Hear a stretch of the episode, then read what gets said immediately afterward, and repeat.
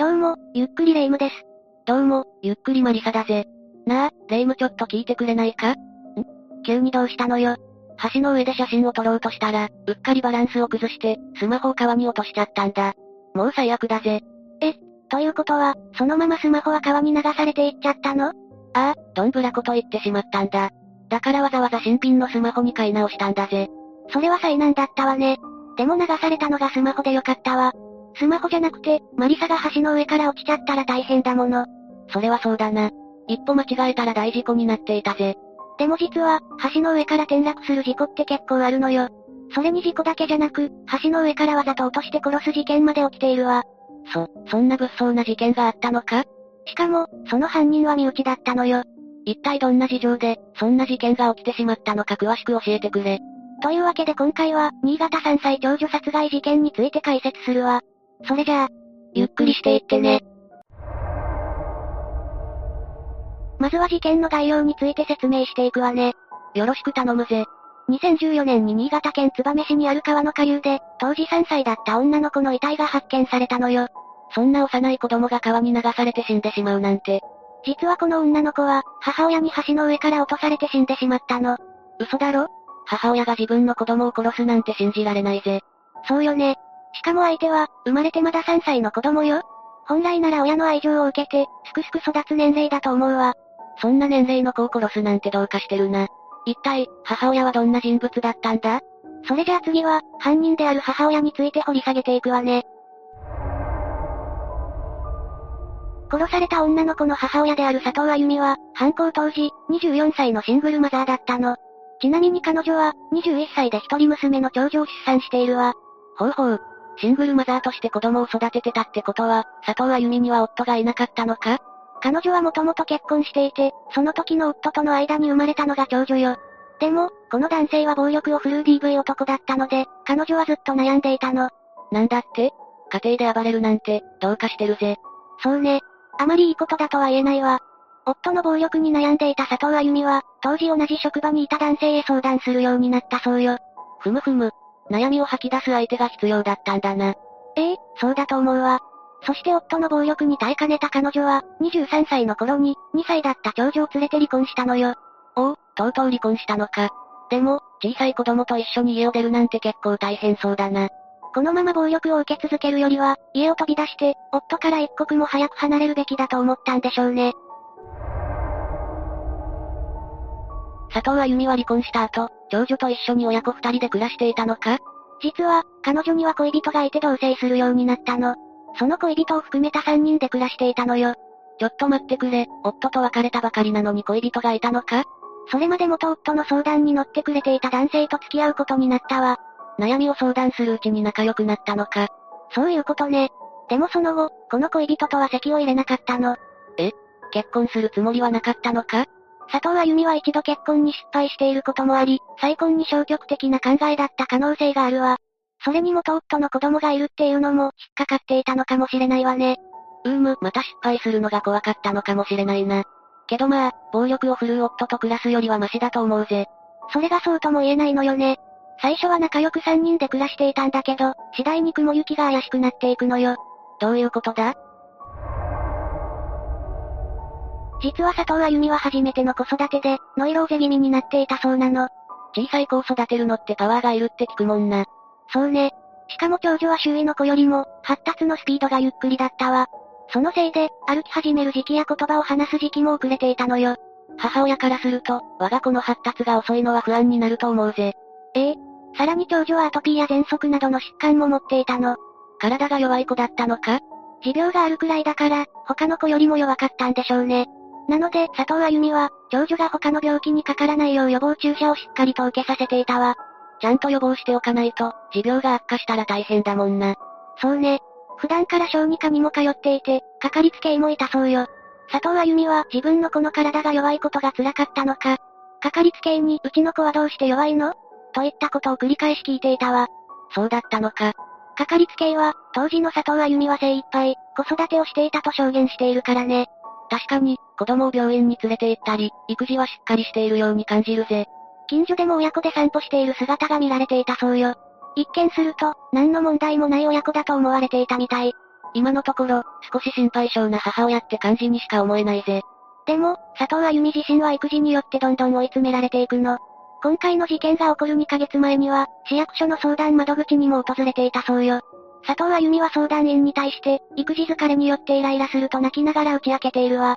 大人が泣くほど悩むって、子育てが相当きつかったんだろうな。この話を聞いた相談員は、佐藤あゆみにあるアドバイスをするの。それは、1日に一度、7秒間、子供を抱きしめてあげてというものだったわ。その方法はうまくいったのか？実際に佐藤あゆみは、長女にこの方法を試したわ。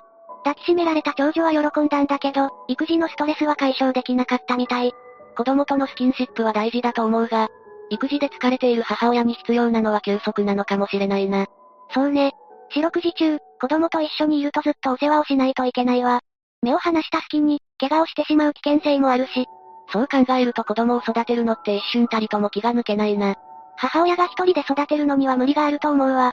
だから子育てをするときは、周囲のサポートが最も必要と言われているの。そうだよな。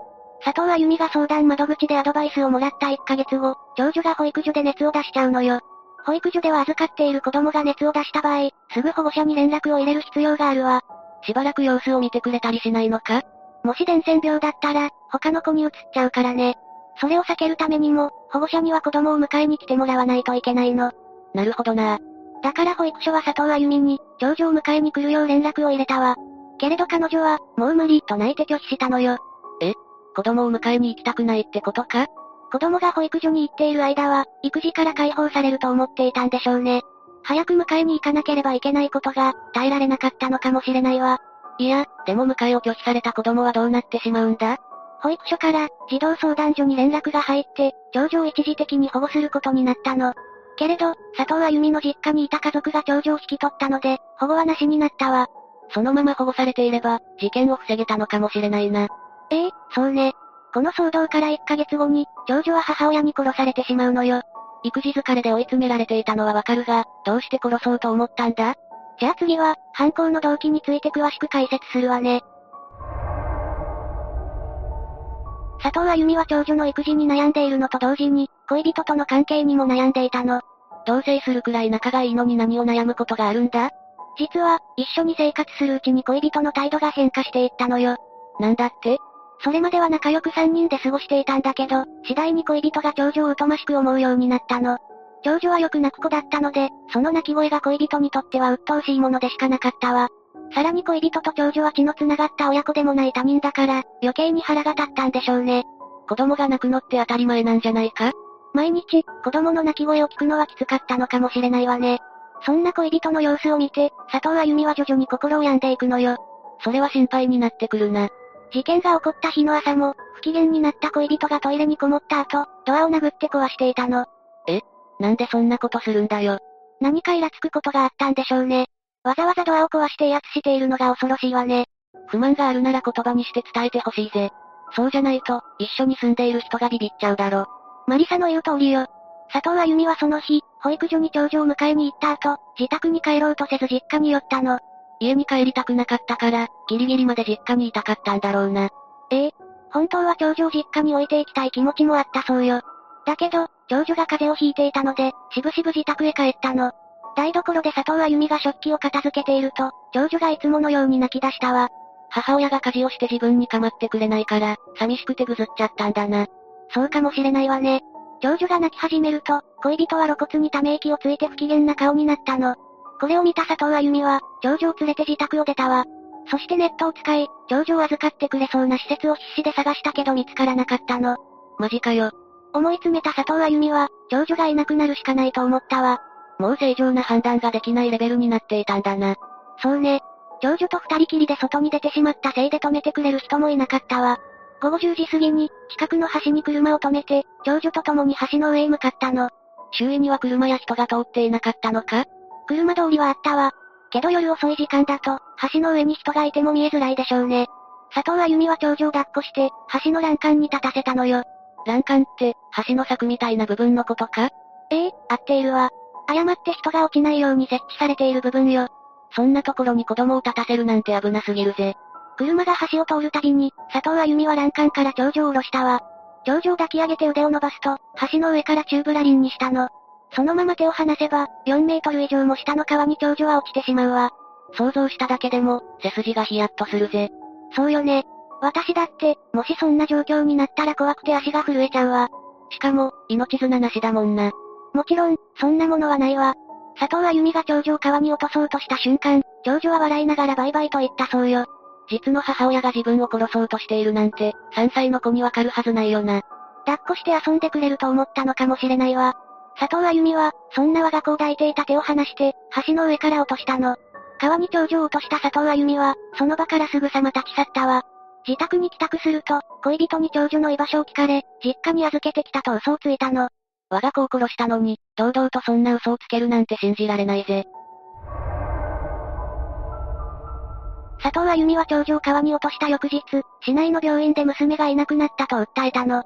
病院から警察に通報が行き、長女は捜索されることになったわ。ほどなくして、橋から4キロも離れた川の下流で遺体が発見されたのよ。そんなに離れた場所まで流されてしまったんだな。3歳の女の子の体は軽いから、遠くまで流されてしまったんでしょうね。そうか。でも遺体が行方不明にならず、見つかって本当によかったぜ。長女の遺体が見つかった後、佐藤あゆみは警察の事情聴取を受けたわ。そして育児疲れから、我が子を殺したことを認めて逮捕されたの。この事件は、ニュースでもかなり取り上げられたわ。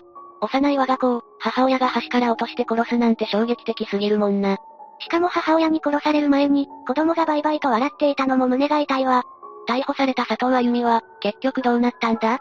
じゃあ次は、この事件の裁判結果について解説するわね。今回の事件の裁判は、新潟地方裁判所で行われたわ。そこで佐藤あゆみは、懲役9年、休刑懲役12年を言い渡されたの。彼女が身勝手な理由で我が子を川に投げて殺したことは、非常かつ冷酷だと判断されたわ。ああ、その通りだと思うぜ。佐藤あゆみ自身も育児で追い込まれていたのかもしれないが、子供を殺していい理由にはならないからな。でも、佐藤あゆみの弁護士側は、周囲の支援が足りなかったと主張していたみたいね。うん、でも保育所は、いち早く児童相談所に連絡を入れたりしていたしな。ええ裁判長もこの主張に対して、支援体制は適切だったと判断して退けたの。ちなみに佐藤あゆみは、法廷で最低なままでごめんなさいと涙をこぼしていたそうよ。謝ったとしても、失われた命は戻ってこないんだぜ。そうね。後悔しても時間は巻き戻らないわ。自分がしてしまった罪を自覚して、しっかりと反省してほしいわ。じゃあ、そろそろ今回の事件のまとめに入りましょうか。この事件では、犯人である佐藤あゆみが、育児から来る疲労や、恋人の態度に追い詰められたことによって発生したわ。自分が限界だと思ったら、他人に助けを求めるのも大事だな。その通りよ。そして実は、この事件では裁判員裁判で判決が決まることになっていたの。そうだったのか？けれど、事件の内容がショッキングなこともあって、裁判員の人たちは精神的にきつかったと語っているわ。幼い命がこんな形で奪われるなんて、聞いているだけでも悲しくなると思うぜ。裁判員の中には、佐藤あゆみと同じく育児経験のある女性もいたの。この女性は後半後のインタビューで、育児の大変さについては理解を示していたわ。でも、自分には共感できる相手がいたとも言っているのよ。じゃあ佐藤あゆみにも、辛さを共感できる相手がいれば、事件にまでならなかったかもしれないよな。その可能性は大いにあるわね。あとは、態度や暴力で威圧してくる相手とはすぐさま離れた方がいいわ。そういった人と一緒にいると、精神的に追い詰められていくもの。うんうん。自分を大事にしていない人とはきっぱり縁を切った方がいいぜ。ストレスが大きくなってくると、だんだん余裕がなくなってくるわ。そうなってしまうと、心も体も辛くなってしまうからね。マリサも、そういった危ない人には十分に気をつけるのよ。ああ、わかったぜ。今回の事件についての解説は以上よ。マリサは、この事件について何か思うところはあるかしら？シングルマザーとして子供を育てることは大変なんだろうが、それにしても、我が子を殺すことは避けられなかったのかと考えてしまうな。そうね。佐藤あゆみも、子供を施設に預けることを考えていたみたいだし、切羽詰まって育てられないと判断した時は早めに預けた方がいいと思うわ。周囲からは平気そうに見えても、親自身は思い悩んでいる場合があるもんな。佐藤あゆみの父親は、育児に悩んでいた彼女に対して、励ましの言葉を送っていたみたいよ。八方塞がりになった時は、親を頼ってくるだろうと思っていたとも語っているわ。ふむふむ、まさか我が子を殺すなんて思いもしないだろうしな。ええそうだと思うわ。佐藤あゆみが死の相談窓口に行っていたことも知らなかったみたいね。身内だからこそ、心配かけたくないと思ってしまったんだろうか。言いづらかったのかもしれないわね。でも、そうやって一人で悩みを溜め込んでしまうと、今回のように痛ましい事件が起きてしまうわ。ああ、日頃から周囲とコミュニケーションをとって、何でも相談できる人を作るべきなんだろうな。そしてもう、二度とこんな事件が起きないでほしいぜ。そうね。というわけで今回は、新潟3歳長女殺害事件について紹介したわ。それでは、次回もゆっくりしていってね。